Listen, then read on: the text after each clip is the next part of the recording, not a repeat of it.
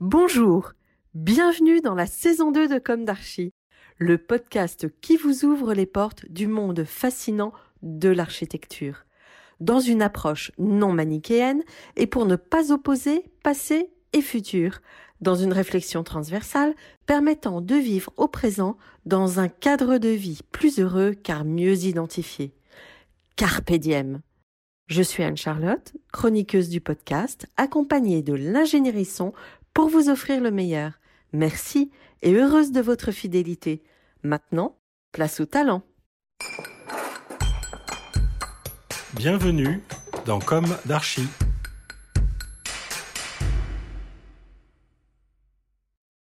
Chers auditeurs, ravis de vous retrouver aujourd'hui en compagnie d'Anne Speicher. Bonjour Anne. Bonjour Anne-Charlotte. Bienvenue dans Comme d'Archie. Tu es architecte à la tête de l'antenne française de l'agence Baumschlager Eberle. Cette agence est d'origine autrichienne, plus exactement de la région la plus occidentale de l'Autriche, le Comment le prononce-t-on? Bon, moi je peux le prononcer qu'en allemand, donc Vorarlberg. D'accord, merci. Cette agence est née dans le début des années 80, puis s'est rapidement implantée en dehors de ses frontières. La Suisse voisine, mais aussi l'Asie, l'Allemagne, puis la France. Aujourd'hui, une dizaine d'implantations dans le monde, aux effectifs raisonnables pour garder l'agilité. Nous savons de cette agence que, contrairement aux apparences, elle ne prône pas l'extension à tout prix. Son esprit est attaché au contexte et à la durabilité, avec pour devise penser globalement, agir localement. La rencontre avec la France semble s'être entérinée à partir de la récupération, entre guillemets, euh, j'ai du mal à qualifier le mot pour ce passage un petit peu délicat, donc de l'agence de Christian Houvette au moment de sa disparition brutale. Tu vas, euh, Anne, nous en dire davantage et probablement ajuster mon propos.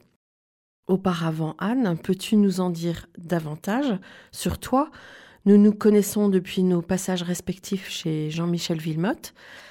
Tu avais avant, euh, auparavant déjà travaillé pour Dominique Perrault. Commençons par le début. Quel est ton parcours, ta jeunesse? Où s'est ancrée ton envie d'architecture, tes études? Comment es-tu parvenu jusqu'à la direction de l'agence prestigieuse Baumschlager et Burley? Merci Anne-Charlotte. Comme on peut l'entendre, je suis allemande, mais allemande euh, née près de la frontière franco-allemande, à Saarbrücken. Euh, la frontière avec la France était à 800 mètres euh, de notre maison familiale. Et donc l'amour pour la France était profondément ancré dans notre famille. Mon père était ingénieur des ponts, des, des viaducs. Il m'a souvent montré ses grands chantiers à travers l'Allemagne. Et donc l'amour pour la France, euh, je présume l'amour pour mon père, évidemment, m'ont emmené à étudier euh, l'architecture, que j'ai étudié euh, tout d'abord, j'ai commencé en Allemagne, après j'ai fait une partie en France, à l'école d'architecture de Paris-Belleville. Et quand j'ai commencé à travailler, tu, l'as dit, mon premier vrai maître était Dominique Pirot, où je suis restée huit ans à l'agence. Et je suis arrivée tout juste euh, à la fin du chantier de la Bibliothèque nationale de France. Euh, mais euh, vraiment tout au début de la globalisation. Et, donc, on avait une chance incroyable chez Dominique Perrault de pouvoir travailler sur des grands projets publics partout, partout dans, dans le monde. Euh, en Russie, euh, en Corée, aussi dans les pays, euh, beaucoup en Autriche également. Et Dominique Pierrot, il enseignait comme professeur invité à l'ETH de Zurich. Pour ceux qui ne connaissent pas l'ETH de Zurich, c'est un peu le MIT en Europe. C'est une université extrêmement privilégié et j'étais en charge pour lui de monter un projet de recherche autour de la maille métallique. Et c'est là où j'ai rencontré Dietmar Eberle qui était le dean de la faculté euh, d'architecture de l'ETH de, de Zurich qui validait les budgets. Donc c'était ça un peu notre notre première euh, rencontre. Et lorsque quelques années plus tard, euh, je cherchais à évoluer, à faire un peu autre chose, ben, ils m'ont proposé euh, de m'associer à eux et de prendre en charge l'aventure de monter cette agence parisienne. Mais comment on rentre dans une agence telle que celle de Dominique Perrault quand on sort de l'école ben, Très normalement. On écrit sa lettre de motivation, on envoie quelques exemples de son travail. Et à l'époque, j'avais l'avantage d'être de, langue maternelle allemande. Mm. Et étant donné qu'il avait pas mal de projets en, en Autriche notamment, mais aussi en Allemagne, il venait tout juste de de, finir aussi le vélodrome et la piscine olympique de Berlin. Euh, je pense que ça, ça a aidé aussi. Oui, bien sûr. Bon, et ensuite, chez Jean-Michel Villemotte, euh, le, le contraste était important? Oui, le contraste était important parce que d'un côté, c'était les grands projets publics. Euh, chez Villemotte, c'était plutôt des grands projets privés. Euh, mais les deux agences m'ont énormément formée et je suis très, très reconnaissante de l'expérience que ça a pu, ça a pu m'apporter dans, le, dans le public et aussi dans, dans le privé. Alors l'une de mes questions récurrentes dans Comme d'Archie est est-ce qu'aujourd'hui euh, tu as le sentiment d'avoir accompli ce que tu imaginais à la sortie de l'école à t'entendre, euh, on pencherait vers le oui, mais peut-être que l'imaginaire était différent Non, pas du tout. Euh, moi, je dirais vraiment même plus. C'est euh, à la sortie de l'école, je pense comme beaucoup d'architectes, je rêvais de pouvoir travailler sur des grands projets, des, faire des grands concours, travailler à l'international, travailler sur une architecture avec une dimension émotionnelle, une architecture qui touche, qui voilà, qui crée en, nous vraiment une grande émotion. Et dès le début, euh, j'avais ce privilège de pouvoir travailler euh, exactement dans ce domaine de, l'architecture, la conception pure aussi des projets qui, qui font un impact dans la ville, qui font un impact dans la vie euh, des gens, des, des, projets des musées, des bibliothèques, des stades, des opéras. Voilà, donc non, moi je pense que je suis oui, très, très contente, plus, plus que satisfaite. Heureuse. oui, voilà. bon. Alors, on a parlé de toi. Peux-tu nous raconter maintenant l'histoire euh, de l'agence Baumschlager et Burley et de ses projets? Il y en a déjà un dont nous avons déjà longuement parlé dans Comme d'Archie, qui est la Cité universelle, Cité du handicap, avec Horace Montazami. Mhm. Mais en ce qui concerne les autres projets, quels seraient euh, vos projets emblématiques et peux-tu justifier ce choix? De la même manière, quels sont vos projets d'actualité à l'agence? Euh, donc euh, tout d'abord à l'agence euh, parisienne, on travaille sur toute typologie. on travaille sur l'architecture du quotidien, ce qui veut dire l'habitat, le bureau, comme on travaille aussi sur quelques projets, ce que j'appelle l'architecture du dimanche, donc des projets publics un peu d'envergure, comme par exemple un grand projet de recherche biologique de l'université de Paris-Sud, qui s'appelle aujourd'hui, je pense, l'université Paris-Saclay.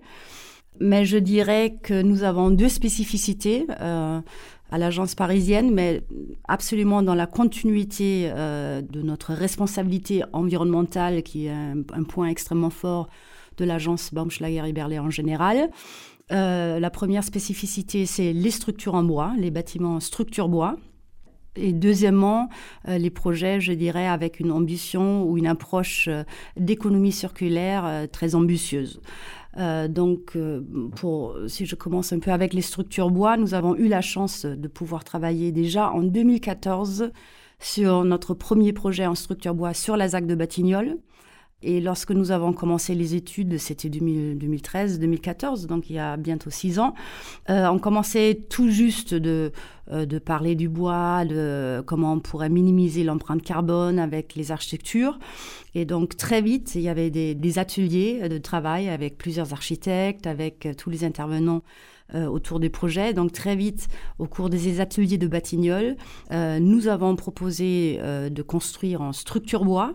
C'était à l'époque pas une démarche marketing ou une démarche politiquement correcte. le projet se situe sur un ouvrage de pont de la SNCF.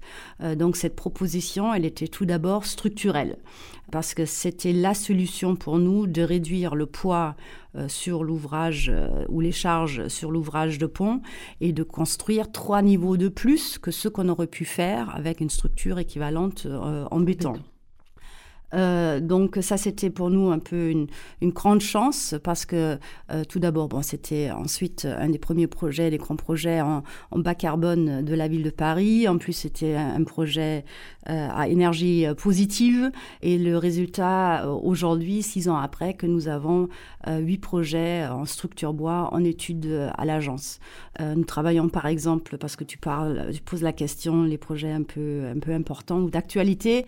Nous travaillons par exemple sur une structure en bois pour la Poste. Euh, c'est la maison d'innovation de la Poste. Et quand je dis la maison d'innovation, euh, c'est vraiment là où le groupe de la Poste travaille sur sa transformation numérique du groupe, où vraiment toutes les innovations du groupe euh, seront faites. Donc ça, c'est par exemple une structure en bois. Il se situe où ce projet? À Nantes, sur l'île de Nantes. on essaye de faire notre premier projet en structure bois 100% bois à Lille, dans le quartier de la Haute-Deule. quand je dis entièrement en bois, ça veut dire les noyaux ou le rez-de-chaussée, il n'y a, plus de béton, il n'y a plus d'acier, c'est vraiment du 100% euh, bois pur. Euh, voilà un petit peu pour le bois. Et je parlais un peu de l'autre spécificité qui était de vraiment essayer d'avoir une approche euh, très ambitieuse par rapport à l'économie circulaire des projets. Donc ça concerne beaucoup des restructurations et euh, je peux peut-être donner euh, deux, exemples. Euh, le premier exemple que nous, travaillons sur un grand projet, l'ancien siège de Lagardère à Levallois, une grande restructuration, mais le plus prestigieux peut-être, c'est la transformation de l'ancien siège de Peugeot sur l'avenue de la Grande Armée, dans, le 16e à Paris. Et notre ambition de cette transformation porte sur trois éléments. Donc, comment préserver le patrimoine du XXe siècle, parce que ça devient quelque chose d'extrêmement important euh, dans, dans, les temps à venir. Comment le réveiller, comment le faire rayonner, donc ce patrimoine, et comment on peut vraiment l'équiper euh, pour le futur, pour assurer sa, sa longévité. Voilà, donc ce projet Avenue de la Grande Armée c'est en, euh, entre, bon, entre l'avenue de la Grande Armée et la rue Pergolèse.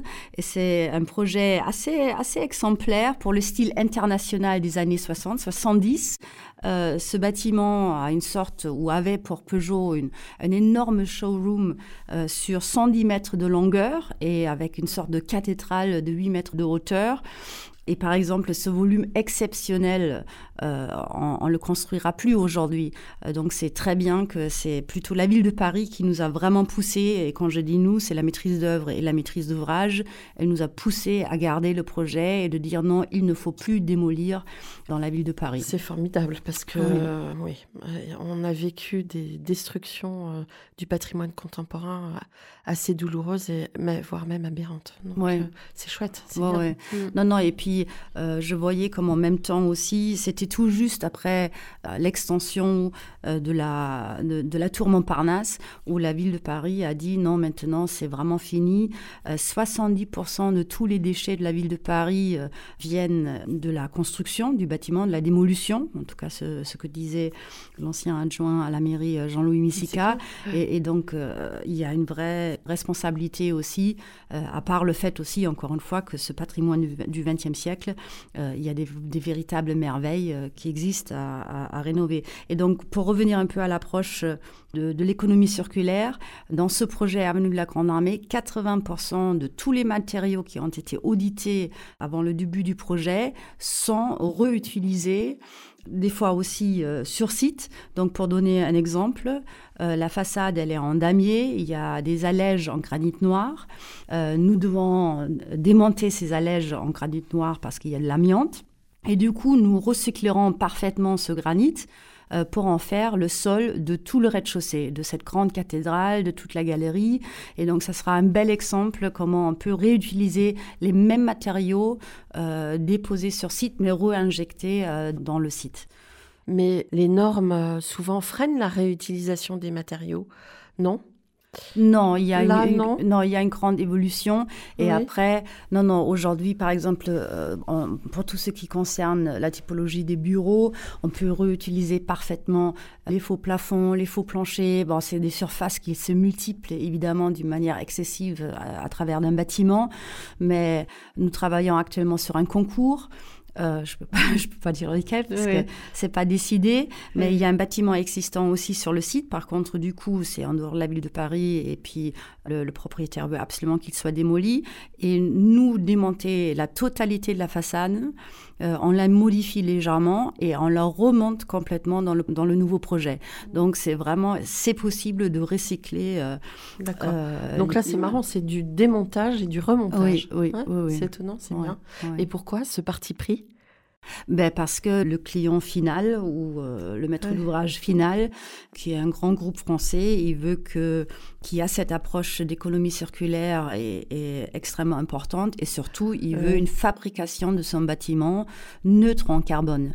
Et donc c'est vraiment le futur vers où on doit tous euh, aller. tous aller. C'est pas seulement de parler de bas carbone, mais comment on peut être neutre dans la fabrication, neutre même dans l'exploitation. Et pour pouvoir le faire, ben, c'était un moyen euh, de travailler avec une façade complètement 100% recyclée. Mm. Bon, alors déjà beaucoup d'informations. Euh, est-ce qu'on peut revenir un petit peu à l'histoire de l'agence, mm-hmm. euh, de cette agence autrichienne qui finalement est arrivée à s'implanter un petit peu partout, qui a un rayonnement international sans le vouloir vraiment? Comment ça s'est articulé tout ça? Bon, tout d'abord, ton introduction, elle était, elle était parfaite, elle, elle, était tout juste, euh, avec les débuts dans le Fort Alberg, euh, le début des années 80, où Carlo Baumschlager et Dietmar Eberle ont créé euh, l'agence. Puis ils étaient lauréats de l'aéroport de Vienne, donc très vite il y avait une deuxième agence qui s'est créée à Vienne. Euh, et puis, euh, Dietmar Eberle a commencé à enseigner, encore une fois, le TH de Zurich. On en revient à chaque fois. Donc, il y a une troisième agence qui a commencé à se monter à Zurich parce qu'il y avait des premiers projets aussi suite à des invitations au concours euh, qui se sont créés en, en, Suisse. Et donc aujourd'hui, comme tu l'as dit, nous avons sept agences dans les pays germanophones, la Suisse, l'Autriche, l'Allemagne. Bon, c'est un peu notre notre euh, oui, euh, origine. Et puis, euh, fin des années 2000, on commençait à être aussi invité à, faire des concours en France.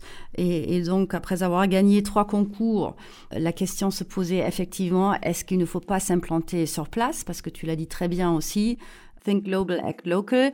C'est, on aime bien avoir un savoir-faire global, mais on souhaite vraiment l'appliquer localement.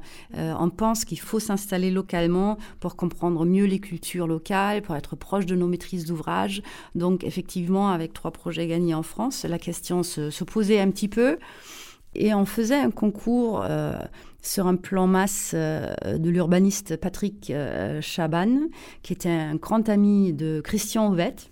Et donc, euh, euh, lorsque effectivement Christian Ovette a disparu brutalement, c'est Patrick Chaban qui a approché un de nos associés suisses, Oli Grassmann, euh, si euh, il n'y aura pas peut-être la possibilité de reprendre l'agence de Christian Ovette avec son équipe, qui était une petite équipe d'une dizaine de personnes, mais c'est du coup où on se disait, ben voilà, il y a la pensée d'un côté, il y a cette proposition euh, qui existe, ce que nous avons fait donc en 2012, on a repris l'agence de Christian Ovette et ça voudrait dire aussi terminer huit projets, il y avait encore huit projets de Christian Ovette en, chantier.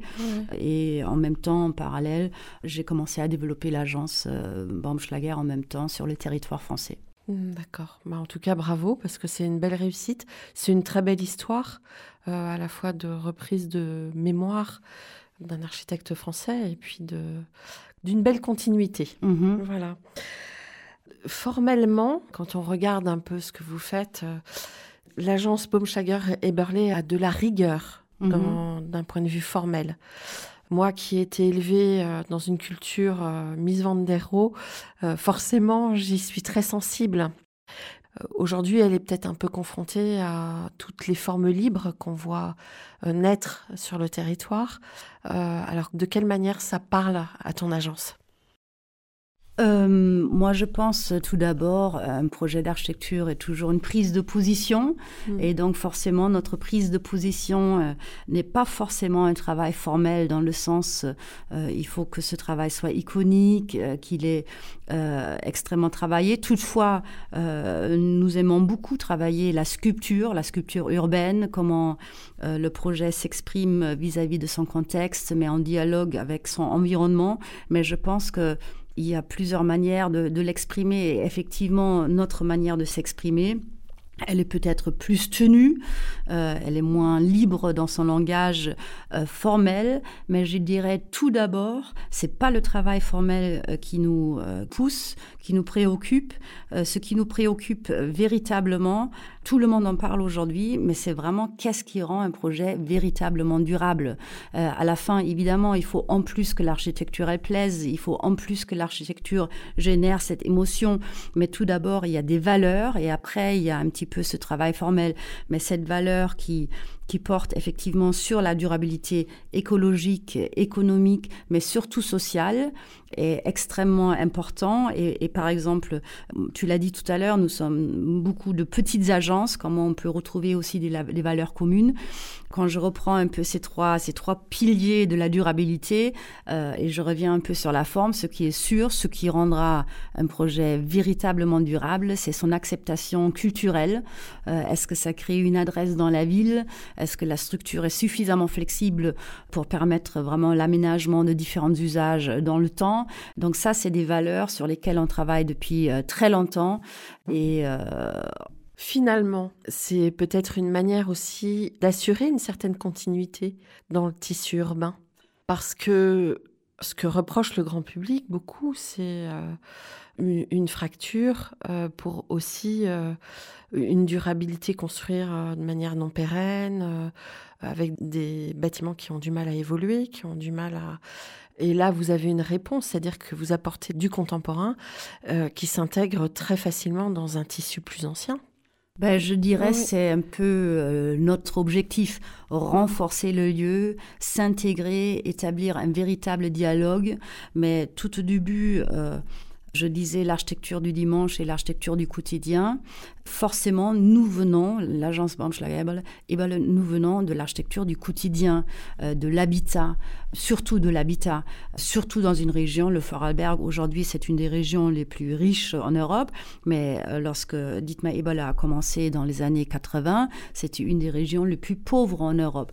Et donc, l'habitat, comment rendre accessible aussi de l'habitat euh, pas cher, souvent fait aussi un travail participatif, comment on peut y arriver avec évidemment euh, des, une architecture, encore une fois, qui plaît, qui, euh, qui touche. Oui, effectivement, nous ne sommes pas les architectes. Euh, on peut le faire aussi avec l'aéroport de Vienne. On fait un projet énorme pour la BNP Paribas à, Bruxelles. oui, vous êtes capable de faire des marqueurs urbains aussi. Voilà, mm. mais c'est pas forcément l'idée. Ces marqueurs qui étaient l'église il y a très longtemps. Ensuite, c'est devenu les mairies. Ensuite, c'est devenu aujourd'hui peut-être encore les écoles. Oui, on pense que c'est extrêmement important, c'est ça ce qui structure la ville. Mais nos origines, ça vient vraiment de cette architecture du quotidien et forcément l'envie est de s'intégrer et de renforcer euh, euh, plutôt la, bon, euh, le genius loci. Hmm. Alors comment est composée ton équipe en France? Il y a beaucoup de Français. Oui. C'est bien. Oui. Ça va faire plaisir. Oui. en tout cas aux Français. Oui, mais ayant moi-même euh, comme on, appelle ça, un background plus international, ayant travaillé avec des Japonais, avec des Sud-Américains, euh, vraiment avec des... Oui, c'est toi qui tiens ce background finalement international. Oui, j'aimerais beaucoup qu'on soit un peu plus mixte. Il y a, il y a des, une Mexicaine, il y a évidemment euh, des Autrichiens, des, Allemands, mais bon, la majorité de l'équipe, vu qu'on travaille majoritairement sur le territoire en France, est, est française. Vous êtes environ 40-50 à l'agence? Oui, oui, oui euh, euh, plus, plutôt 40, oui. Hmm. Tu as parlé de, des socles, de ce que vous partagez comme valeur entre toutes les agences à travers le monde. De quelle manière vous vous projetez euh, Vous avez une vision prospective ensemble? Vous avez ce socle, mais, mais le monde bouge, le monde change. Vous vous challengez? Comment, comment ça se passe? Euh, nous avons plusieurs outils, comment on peut travailler ensemble et garder ces valeurs euh, qui visent clairement la longévité des bâtiments dont je parlais tout à l'heure, euh, comment on peut les transporter ou travailler ensemble à travers les, les, différentes agences. donc tout d'abord, Euh, on organise une fois par mois des ateliers de travail, des, workshops, où toutes les agences se retrouvent pendant un, deux jours. Euh, on emmène nos projets, nos concours, nos projets au début de réflexion, et, et ensemble, on va vraiment brainstormer quelle sera la meilleure solution. Donc évidemment, chaque agence est un peu responsable pour son travail sur son territoire qui le concerne mais cet échange euh, nous fait justement profiter de ce savoir-faire global parce que quelqu'un en Suisse a peut-être une approche urbaine, urbaine très très différente de ce qu'on peut avoir euh, par exemple à Bordeaux. Euh, et donc c'est toujours très enrichissant et on revient toujours avec plein de nouvelles idées et surtout aussi de correction. Donc c'est un outil aussi de, de correction parce qu'il y a des gens qui sont aussi plus forts en conception. Il y a des agences qui sont peut-être plus forts en chantier ou qui ont leur poids fort aussi dans dans le travail en détail. Donc, on va tous réciproquement profiter euh, de nos points forts. Euh, donc, ça, c'est un premier outil. Et puis, on a un deuxième outil euh, qu'à travers toutes les agences, chaque année, on prend les meilleurs concepteurs, ceux qui ont vraiment le plus de dents, qui peuvent apporter le plus de poésie, et eux, ils forment une sorte de comité de design. Et donc, une fois par mois aussi, on est obligé de euh, de soumettre nos projets, cette fois-ci pas en cours, mais plutôt euh, à la fin d'un concours ou euh, un détail à la, fin de la phase APD.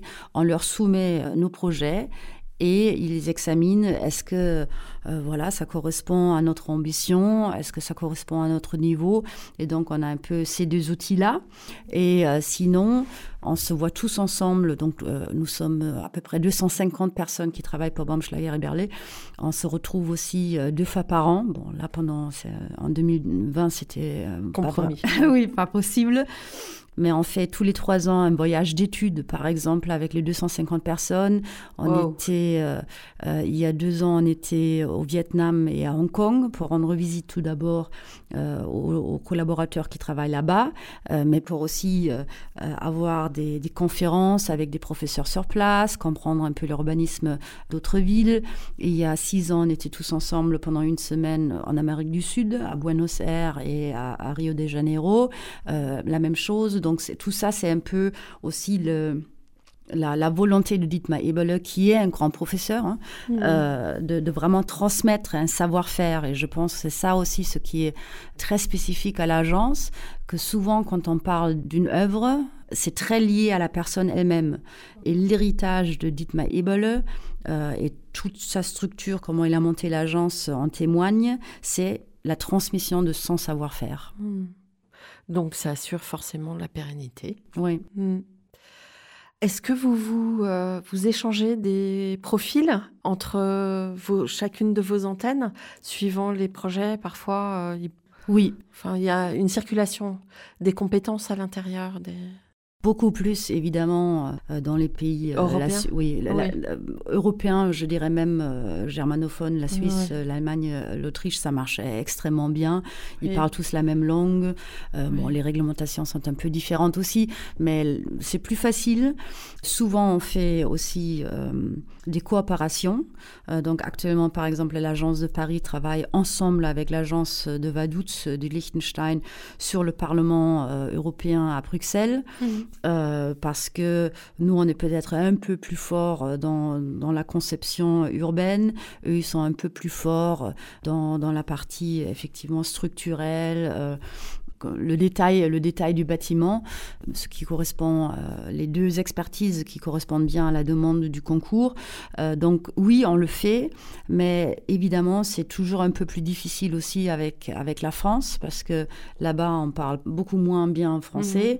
Mhm. Euh, chez nous, à l'agence parisienne, on ne parle pas forcément allemand, et donc des fois, c'est un peu difficile. Mais idéalement, oui, oui, tout, tout est fait pour qu'on ait vraiment une agence. Oui. Quand tu en parles, c'est assez. Euh, on le ressent. Oui, ouais. C'est fascinant d'ailleurs. Bravo. Euh, est-ce que euh, cette agence n'a pas des difficultés avec les Français? Parce que quand on est soit allemand, soit autrichien, on sait qu'il y a une rigueur que les Français n'ont pas. Nous, on est un peu il y a des tempéraments en fait différents. Ça les étonne, enfin, ils ne se heurtent pas. Euh, comment ils, le vivent euh, avec confiance parce que peut-être que tu es là ou comment ça se vit tout ça? Ah, je pense pour euh, et là c'est une présomption par rapport à Dietmar Ebel qui est quand même notre fondateur. Nous pensons qu'il y a une richesse dans la ville européenne, donc pas, pas la ville autrichienne, pas la ville allemande, pas la ville polonaise. Il y a une richesse dans la ville européenne euh, pour laquelle nous sommes enviés par le monde entier. S'il n'y avait pas le Covid, on le sait, l'Europe est aussi un continent qui est visité, encore visité. Paris, on le sait de toute manière. Donc cette richesse, c'est vraiment ça ce qui fait vibrer le cœur de l'architecture de, de mmh. Dietmar Ebel. Et donc au contraire, moi je pense qu'il adore de retrouver aussi cette mmh. richesse euh, dans le travail des différentes agences et, et même si on regarde un projet en Suisse et un projet en Autriche, c'est pas du tout la, même chose parce que la Suisse, mm. elle est effectivement très très tramée, très organisée. Euh, très organisée.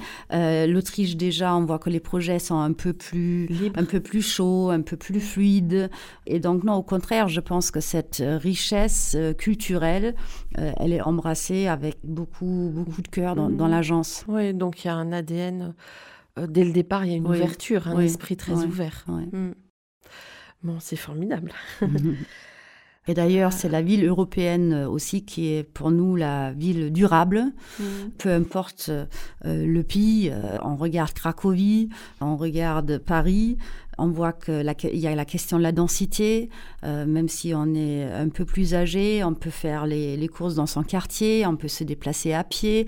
Il y a plein de valeurs qui sont communes à toutes les villes européennes, euh, peu importe euh, la nation. Hmm. être une femme et diriger une agence d'architecture aujourd'hui, ça représente quoi? Comment tu le vis? Sincèrement, je me pose pas vraiment la, question, euh, parce que j'ai toujours, euh, depuis 25 ans, je travaille en étant femme euh, en architecture. ça s'est bien passé mmh. jusque-là, donc je me suis jamais vraiment posé la question. C'est pas une question pour toi? Non, finalement. Non, non. Mais c'est intéressant. Non. Euh, par, contre, c'est sûr hein, que ça, ça demande beaucoup d'investissement. Et euh, selon un peu la répartition des rôles dans des familles, des fois, ça peut être très difficile. Mm. Euh, mais ça peut être aussi très difficile pour un homme qui peut-être aujourd'hui reste un peu plus aussi avec les enfants. Non, je pense au contraire, c'est en architecture, c'est possible et j'ai jamais ressenti un frein.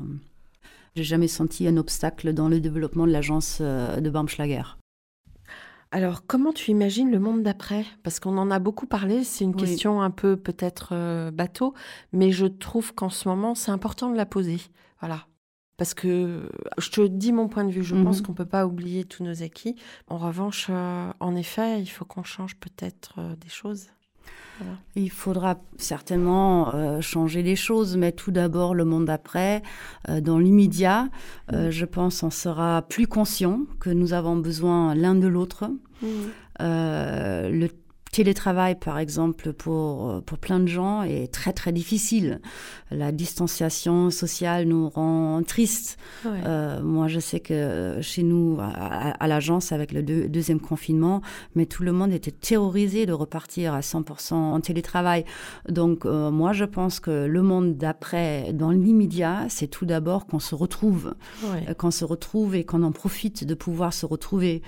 Donc, euh, bon, on sera plus conscient qu'on a besoin l'un de l'autre, mais on sera, je pense que nous serons aussi plus conscients des enjeux environnementaux et qu'il faut agir euh, maintenant euh, sans compromis. Et je pense que c'est surtout ça ce qui va, qui va changer et c'est quelque chose de formidable.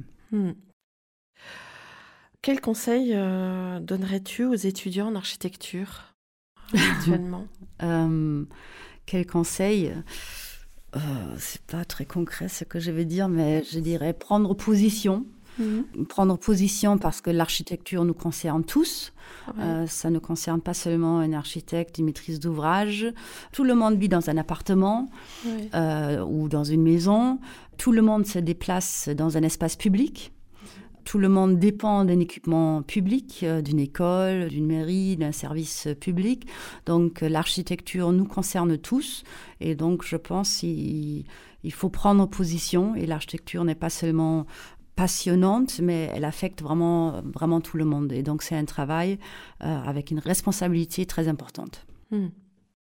Qu'est-ce que tu aimerais passer en conclusion Qu'est-ce que tu aimerais passer comme message Qu'est-ce que tu aurais envie de dire de revenir peut-être sur le travail de l'agence ou voilà. Moi, j'aurais envie de dire que l'architecture est une profession fantastique, unique, parce que je pense euh, euh, nous sommes une des rares professions qu'une fois terminées les études, on reste en contact avec avec tout dans la vie. Ben justement, vous travaillez sur un opéra, vous avez le privilège de pouvoir comprendre tout sur l'univers des artistes euh, d'un opéra. Euh, vous travaillez sur un stade, vous avez la chance d'apprendre tout sur le foot. Euh, vous travaillez sur de l'habitat, vous euh, devez réfléchir comment on veut habiter aujourd'hui et demain. Je trouve que l'architecture est exceptionnelle par rapport à cette connexion et ce dialogue avec le monde. Le monde. Mm. Mm.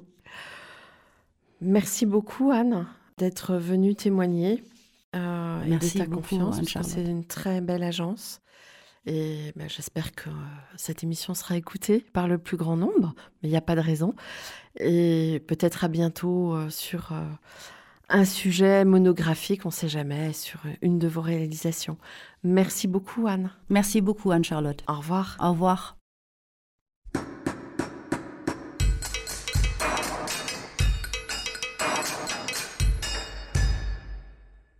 Chers auditeurs, merci pour votre écoute. N'oubliez pas de retrouver nos sujets en avant-première sur Instagram à l'adresse comme d'archi podcast, C-O-M-D-A-R-C-H-I podcast.